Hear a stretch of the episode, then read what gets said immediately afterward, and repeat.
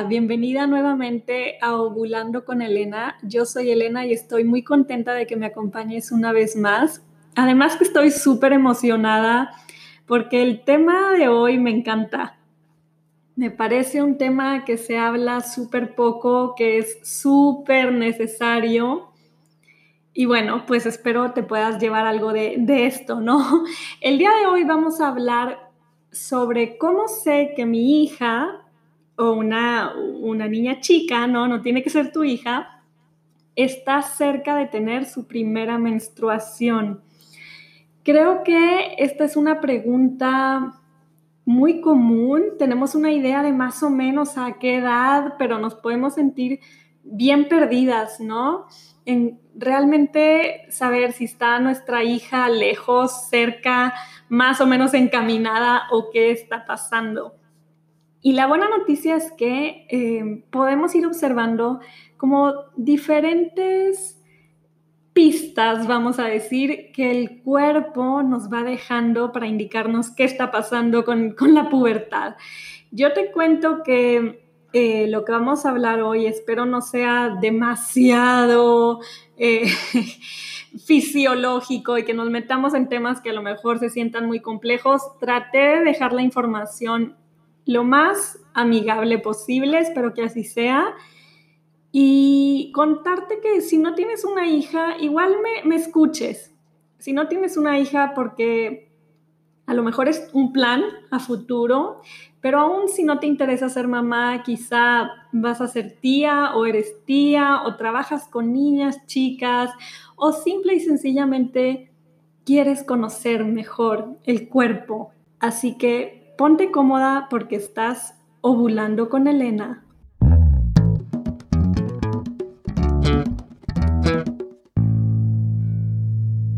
Bueno, primero hablemos de que la pubertad pues es una etapa en la que hay enormes cambios, ¿no? A nivel físico eh, y también a nivel psicológico. Incluso hay cambios sociales, ¿no? Y en general del nacimiento hasta la pubertad pues un poco los cambios visibles eh, en, en, el niño o la niña en este caso, ¿no? Obviamente hay cambios como que crecieron, dejó de tener el tamaño de un bebé, ¿no? Vemos que crecen, pero eh, la forma del cuerpo no, no tiene grandes cambios, ¿no? En cambio, cuando llega la pubertad es un momento que trae en, verdad grandes cambios fisiológicos y psicológicos. Y esto se debe a que nuestro sistema, eh, tenemos una conexión, vamos a decir, una mm, comunicación en el cuerpo que le llamamos el sistema hipotálamo, hipófisis, ovarios, ¿no? Es la comunicación que existe entre tu hipotálamo, la hipófisis o glándula pituitaria y los ovarios, ¿no? Eh, están en constante comunicación. Y este sistema o este eje, muchas veces se le llama un eje, se encuentra, por así decirlo, en, relativo reposo eh, antes de la pubertad. Pero todo esto cambia al llegar la pubertad y, y es lo que voy a ir explicando. Ahora, esta primera parte, te quiero explicar un poquito qué es lo que pasa a nivel de nuestras hormonas pero luego te prometo que, ya te voy a dar tips más prácticos, ¿no? Pero me gustaría que entendieras un poquito qué es lo que sucede, vamos a decirlo, detrás de, del telón, tras bambalinas, ¿no?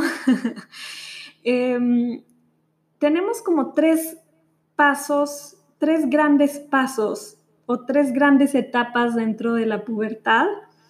La primera es algo que a veces se le llama adrenarquia, es decir, que las hormonas que, surgen de las glándulas suprarrenales o las glándulas adrenales, por eso adrenarquia, eh, aumentan, ¿no? Entonces, este primer paso es que aumentan las hormonas de origen suprarrenal. ¿Qué sucede? Que cuando tenemos más producción de estas hormonas, eh, son hormonas que se van a transformar en otras hormonas, ¿no? Son como precursores Y principalmente estas hormonas de origen suprarrenal se transforman en testosterona y en un tipo de estrógeno que es el estradiol. Y de pronto que tengamos mayor presencia en el cuerpo, ¿no? De testosterona y de estradiol, eh, trae consecuencias, ¿no? Una de esas consecuencias es el desarrollo del vello púbico y un poquito más tarde del vello en las axilas. Entonces, eso es algo que, sucede por un lado, el aumento de, las hormonas de origen suprarrenal. Otra cosa que sucede es la maduración de, este sistema o eje que yo te comentaba que se llama hipotálamo, hipófisis, ovarios. Em, cuando somos niños, es, el eje está extremadamente sensible pero eh, que madure significa que se vuelve menos sensible y esto trae como consecuencia que empezamos a tener más secreción de unas hormonas que llamamos gonadotrofinas.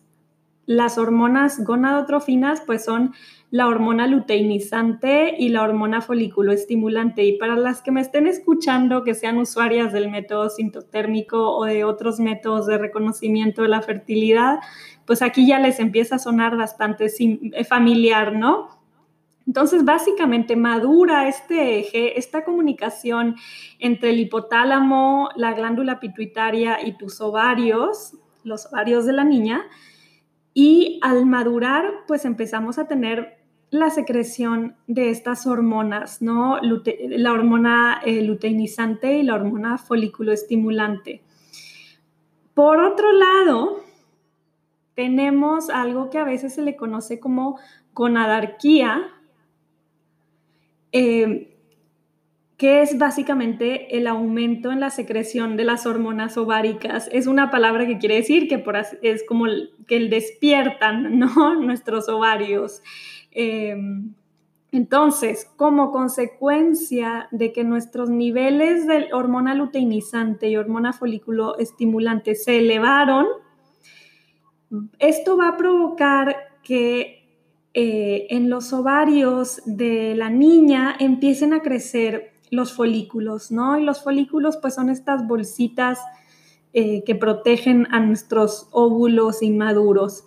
Entonces, gracias a que tenemos aumento de estas dos hormonas, empiezan a crecer folículos ováricos y al crecer estos folículos, como consecuencia tenemos cantidades crecientes de estrógeno, específicamente de estradiol, que es un tipo de estrógeno ¿Qué sucede, no? Pues de pronto tenemos nuestros ovarios produciendo hormonas. Eventualmente eh, lo que sucede es que eh, esto va a llegar a la maduración suficiente para que podamos llevar a cabo nuestra primera ovulación y como consecuencia formar por primera vez el cuerpo lúteo. Cuando las concentraciones de las hormonas ováricas alcanzan un nivel que permite eh, que se provoque un crecimiento suficiente del endometrio, una proliferación suficiente del endometrio, pues vamos a tener el primer flujo menstrual o lo que se le conoce como menarquia o menarquía. Yo sé que esto quizá fue un cóctel de ¿qué? ¿Qué me estás diciendo? Yo solo quería estar menos confundida de cuándo va a empezar a menstruar mi hija. Bueno, no te preocupes, te voy a poner todo esto en palabras más simples. Básicamente, de pronto empezamos a producir más hormonas, tanto unas hormonas que se producen a nivel del cerebro, como hormonas que se producen en las glándulas suprarrenales, como hormonas que se producen en los ovarios, ¿no? Principalmente, pues uno de los factores aquí más grandes es eh, que tenemos más estrógeno y los estrógenos son responsables de muchas cosas como el desarrollo, y la actividad de órganos reproductivos como el útero, las trompas, la vagina, la vulva, el desarrollo de las mamas, la distribución del tejido adiposo, es decir, la distribución de la grasa y que esto nos da pues un contorno femenino, ¿no? La forma, cierta forma corporal.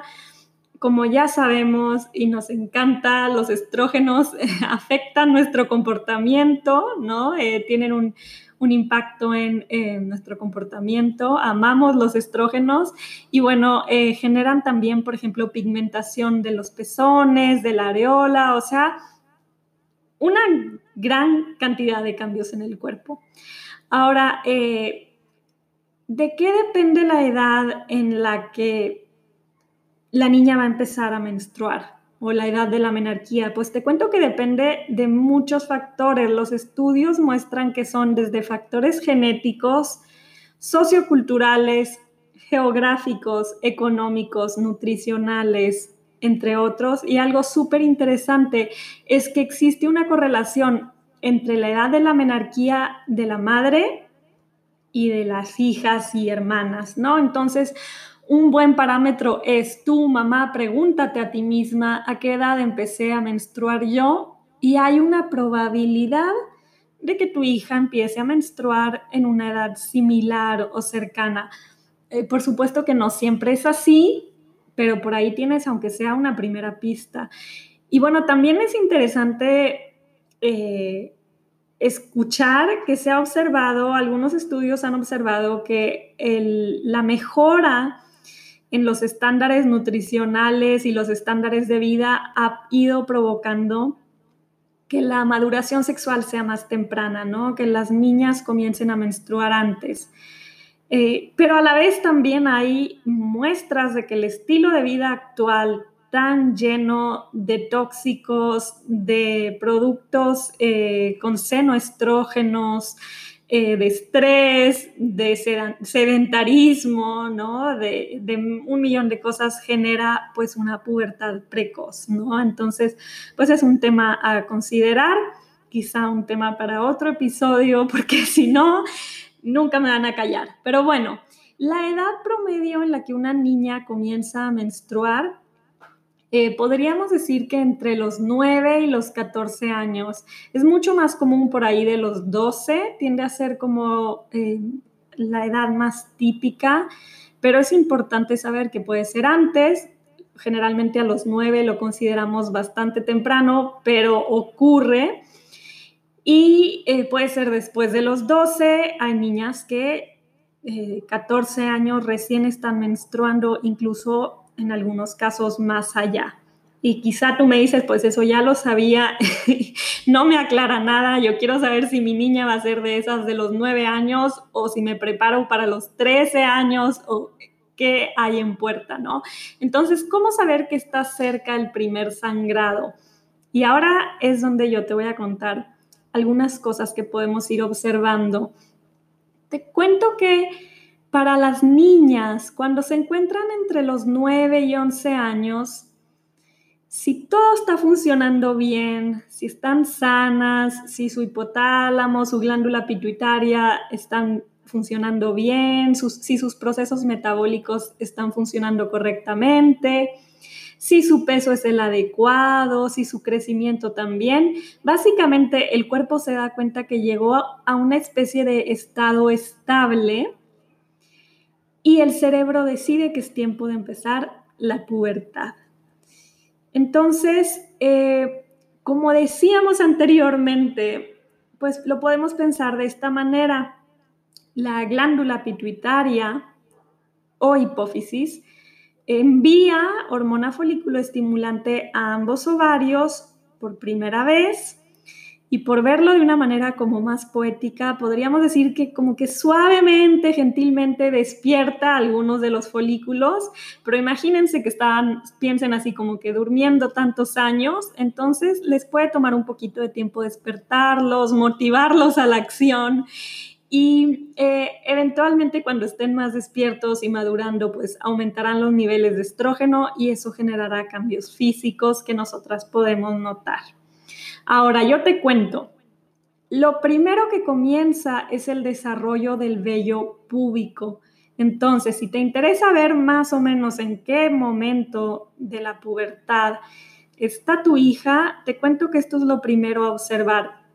El desarrollo del vello púbico normalmente es algo que ocurre entre los 8 años y medio 8 años y medio y 10 años.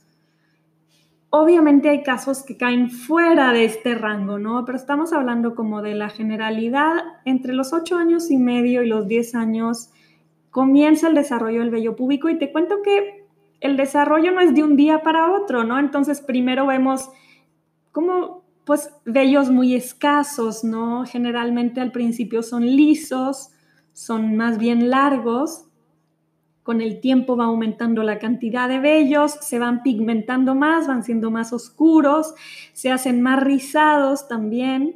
Eh, normalmente en las primeras etapas los vellos no llegan hasta las ingles, hasta que eventualmente pues se llega a la distribución típica del vello púbico de una mujer adulta, ¿no? Pero ahí ya tú tienes tu primera señal. Lo primero que comienza es el desarrollo del vello púbico, entonces es lo primero que una mamá debe estar como atenta a una primera señal, ¿no? Te cuento que hay quien me va a decir, bueno, obviamente mi hija, ella se baña sola, yo no sé cómo si, tiene vello púbico o no. ¿Qué hago en esos casos? Yo no la estoy revisando. Bueno, te cuento que el vello axilar tiende a aparecer de seis meses a un año más tarde que la aparición del primer vello púbico. Entonces, pues eso es mucho más fácil de revisar, ¿no? Y ahí tú tienes eh, una comparación. Ya sabes que para cuando hay vello axilar, ya hay vello púbico desde antes. Y el vello axilar es similar al vello púbico, al inicio son más bien lisos y con el tiempo se van pigmentando, haciendo más oscuros y se van haciendo más rizados también. Más o menos al mismo, no al mismo tiempo, pero más o menos ahí al tiempo, no muy lejano, de la aparición del vello púbico, se empieza el desarrollo de las mamas. Te cuento que el desarrollo de las mamas en promedio empieza entre los 9 años y los 13 años y medio. Y el desarrollo es un poquito así. Eh, empezamos primero a notar lo que llamamos el botón mamario, eh, que es como empezar a ver también el pezón más prominente. Con el tiempo vamos viendo que se produce un ensanchamiento de la aureola, eh, vamos viendo con el tiempo que la mama se va desarrollando, que continúa creciendo. Finalmente vamos viendo que la aureola y el pezón eh, se elevan con respecto al nivel de la mama, ¿no? Normalmente eh, es alrededor de los 18, 17, 18 años que ya tenemos las mamas con características completamente adultas, ¿no? Sin embargo, eso no quiere decir que no hay desarrollo antes. El desarrollo comienza, como te comentaba, puede comenzar desde los 9 años, 9 a 13 años, que empezamos a ver que aparece el, el, botón mamario, ¿no? Es nuestra primera señal.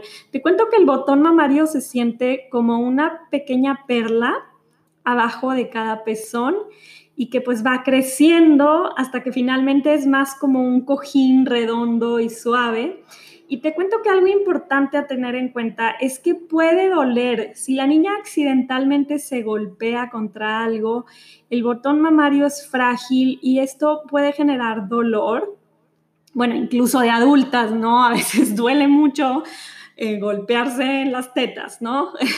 Pero de niñas es mucho más sensible porque básicamente... Eh, se tarda este botón mamario en estar protegido por tejido graso, ¿no? La grasa que protege eh, a las mamas, pues se tarda en desarrollar. Entonces, algo a tener en cuenta, pues es, es, esta, la posibilidad de, que duela si hay por ahí un, un golpe accidental, ¿no? También tener tranquilidad de que es normal que un pecho crezca más rápido que el otro pecho, pero no se preocupen, es algo que se equilibra solito más adelante, ¿no? Entonces, bueno, te cuento así, vamos, se desarrolla el vello púbico, más o menos después, seis, a un, seis meses a un año después, el vello axilar, más o menos al tiempo de la aparición del vello púbico, empiezan los primeros pasitos del desarrollo mamario, ¿no? Y como te comentaba, pues es todo un proceso de ir viendo este botón, de ir viendo que se ensancha la aureola, eh, diferentes cosas, ¿no? Em, ¿Qué sigue de ahí? ¿Qué podemos notar después? Y esto me encanta porque se habla súper poquito y si me conoces sabes que es un tema que adoro y es la aparición del primer moco cervical. Y qué hermoso, ¿no? Porque ¿cuántas nos enteramos de que existía el moco cervical? Demasiado viejas. Bueno, nunca es demasiado tarde. Te cuento que la aparición del primer moco cervical eh, se tiende a dar entre los nueve años y medio y los 15 años y medio. Y aquí hago una pausa para decirte que tienes que ir como, yo te estoy dando rangos de edad y obviamente, eh, por ejemplo, te digo, la aparición del primer moco cervical puede ser a los 15 años y medio, pero obviamente si desde los 8 años y medio ya empezamos a ver el vello púbico, pues estemos atentas a que pronto va a haber primer moco cervical que puede ser un año después, ¿no? Desde los nueve años y medio. O sea, quiero decir, obviamente hay una relación. Entre más pronto empezamos a ver algunos de los cambios, pues más pronto van a llegar los siguientes. Entre más tarde empezaron los primeros cambios, pues más tarde van a llegar los siguientes. Entonces, el primer moco cervical tiende a aparecer entre los nueve años y medio y los 15 años y medio. ¿Por qué? Porque como ya habíamos hablado, los niveles de estrógeno aumentan y esto tiene un impacto en nuestro cervix o cuello del útero. ¿Qué pasa? Que en el cervix o cuello del útero, durante la infancia, tenemos una especie de tapón mucoso que se llama el cervix y eh, al llegar a esta etapa de la pubertad se desprende este tapón mucoso y las criptas cervicales que son las glándulas que tienen la tarea de producir moco cervical, empiezan a preparar el primer moco. Entonces, aquí tenemos una oportunidad enorme, ¿no? De hablarle a las niñas también del moco cervical. Eh, y, no solo que estén esperando ese primer sangrado, sino que estén atentas al moco cervical.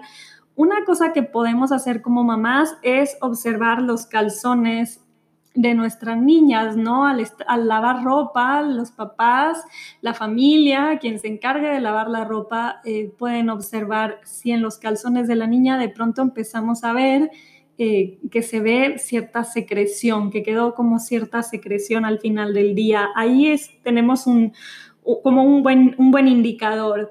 También eh, les cuento que hay que tener cuidado porque algunas niñas observan moco cervical, nadie les contó de esto y algunas se preocupan mucho y no todas les cuentan a su mamá.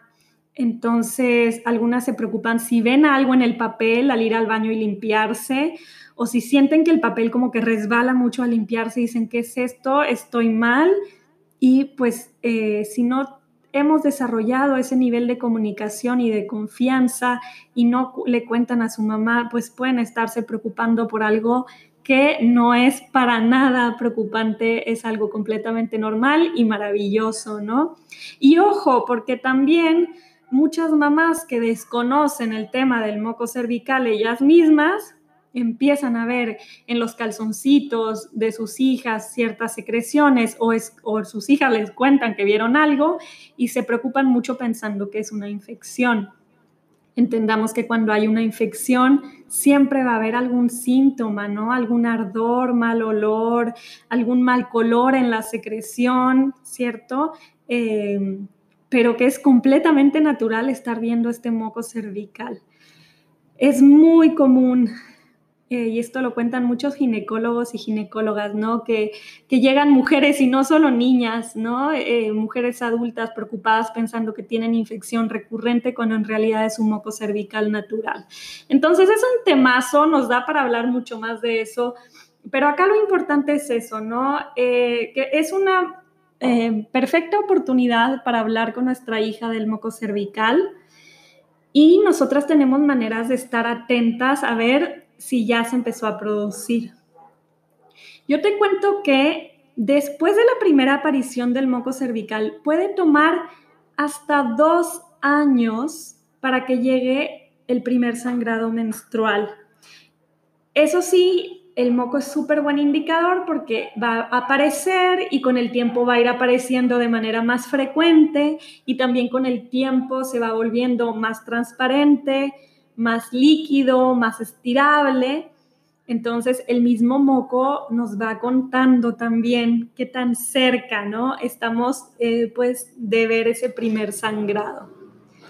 Te cuento, te cuento que otra cosa que podemos observar, o el siguiente paso que podemos observar, es un crecimiento acelerado de la niña, que empieza a crecer, ¿no? El famoso acá en México le decimos como que se dio un estirón, ¿no?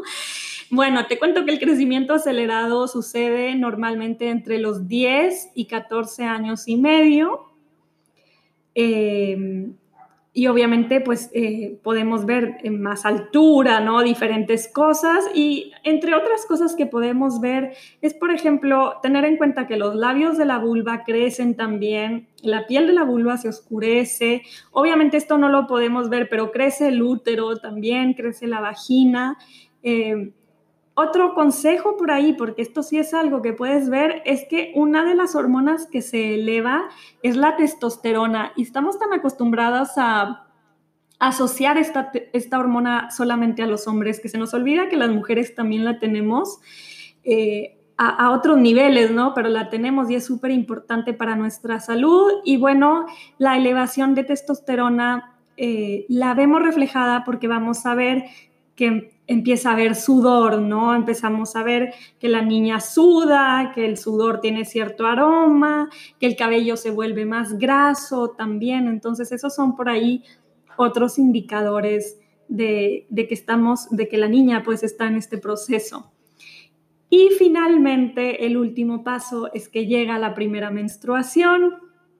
Y como decíamos, puede variar mucho, pero el promedio pues es entre los 11 14 años, en algunos casos 15 años y medio, ¿no? Eh, la primera menstruación. ¿Qué pasa? ¿Por qué llega por fin esta primera menstruación? Porque teníamos ya meses, años en que los estrógenos estaban elevando. Al elevarse los estrógenos, eh, pues empieza a proliferar el endometrio, ¿no? Empieza a crecer esta capita interior del útero, este, por así decirlo, nido, ¿no? Que generamos Em, esta cunita empieza a proliferar gracias a los estrógenos, pero obviamente este desarrollo, esta proliferación del endometrio es mucho más lento, es un proceso mucho más largo que en una mujer adulta. Digamos que una mujer adulta, pues su cuerpo está acostumbrado a crecer el endometrio una y otra y otra vez. En cambio, pues en, una niña e, es, es, una especie de despertar, es un proyecto nuevo, ¿no? Entonces, esta preparación del endometrio puede tardar meses o incluso hasta dos, tres años, ¿no? Desde el inicio de la pubertad hasta el primer sangrado. Y obviamente con el tiempo el cuerpo se va volviendo experto en este proceso y a una mujer adulta pues le toma dos, tres semanas completar este trabajo que a una niña eh, en, su primera menstruación, para llegar a la primera menstruación, le tomó, en vez de dos, tres semanas, le, le tomó dos, tres años, ¿no? Eh, entonces, pues básicamente ese es el proceso para llegar a la primera menstruación. Ahora, si de nuevo las que conozcan un poquito sobre el método sintotérmico o sobre el proceso del ciclo menstrual, sabemos que lo que ocurre normalmente es que ovulamos primero y si ese óvulo no se, no se fecunda, pues menstruamos como consecuencia, ¿no? Sin embargo, también como aprendemos en el método sintotérmico, cuando los niveles de estrógeno están muy fluctuantes, esto puede generar una descamación del endometrio.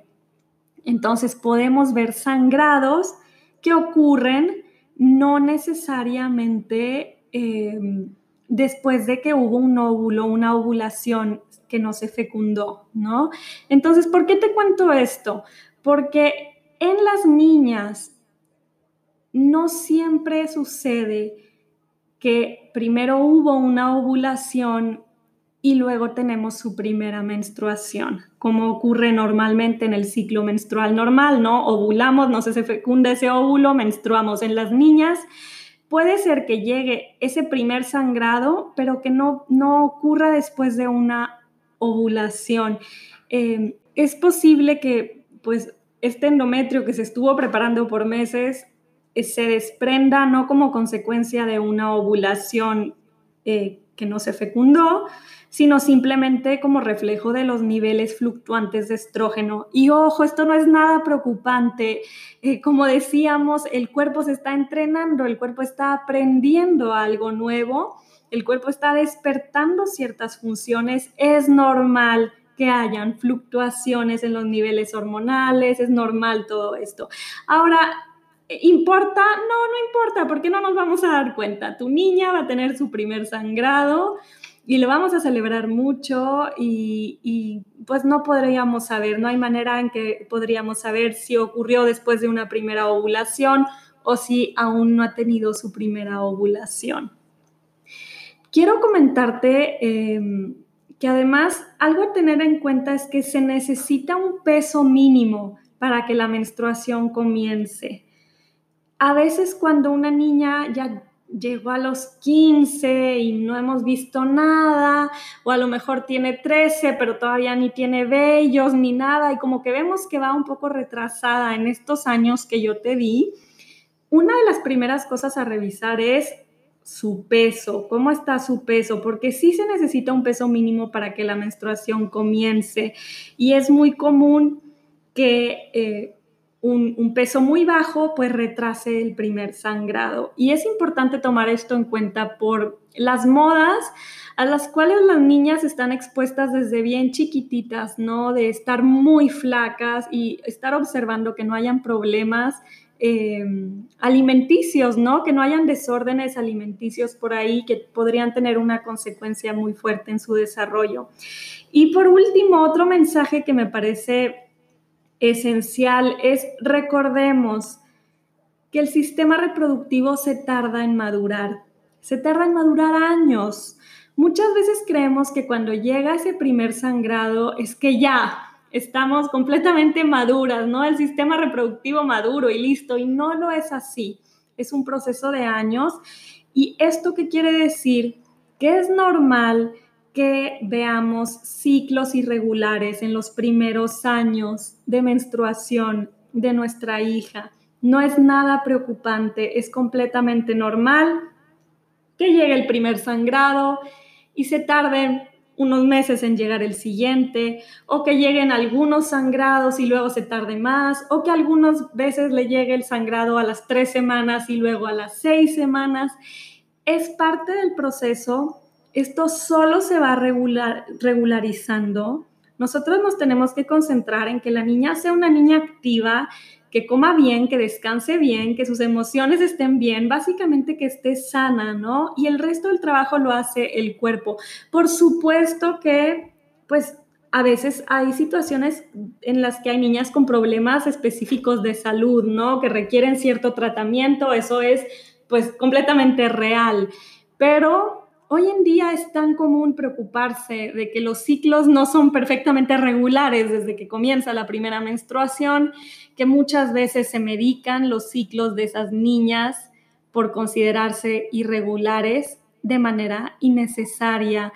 Y son chicas que están tomando anticonceptivos prácticamente desde la pubertad y nunca le dieron el espacio a su cuerpo determinar de pasar por este proceso de maduración. Así que tengamos paciencia, sepamos que es normal que se tarde un poquito el cuerpo en encontrar este ritmo, ¿no? En llegar al equilibrio de este ritmo eh, nuevo, porque básicamente recordemos que menstruar no solo significa, ah, ya somos fértiles, ah, sangramos una vez al mes, ah, ovulamos una vez al mes, es mucho más que eso, es, una manera nueva en la que todo tu cuerpo está trabajando, es un ritmo completamente nuevo de pies a cabeza y merece darle tiempo. Así que espero esto te sirva, espero te quedes con algunos consejos de qué cosas podemos ir observando en las niñas para saber qué tan lejos, qué tan cerca están de esa primera menstruación. Si te interesa ese tema, Revisa mi proyecto Cycle Show México. Como he comentado por acá en otros episodios, es un proyecto de educación de fertilidad y del ciclo menstrual para niñas. La idea es justamente entregarles a las niñas toda la información que ellas necesiten para conocer su cuerpo, para entender realmente cómo funciona su ciclo, para apreciar realmente lo que es el ciclo menstrual, para dejar de tener huecos de información sobre, como por ejemplo el moco cervical y que es normal y un montón de cosas más. Pero independientemente de que tu hija tenga, eh, y me, atrevo a decirlo, la suerte de acudir a un taller como Cycle Show, em, el, papel de la mamá es irreemplazable. Em, la observación de la mamá para ver en qué proceso está su hija, qué tan cerca, qué tan lejos está, es irreemplazable, ¿no? Es eh, para mí lo más, más importante y espero estas palabras te ayuden a tener más tranquilidad, a tener más herramientas, a irte preparando también eh, para este proceso tan, tan mágico, tan importante. Te mando un abrazo muy grande y nos veremos pronto por aquí en Ovulando con Elena.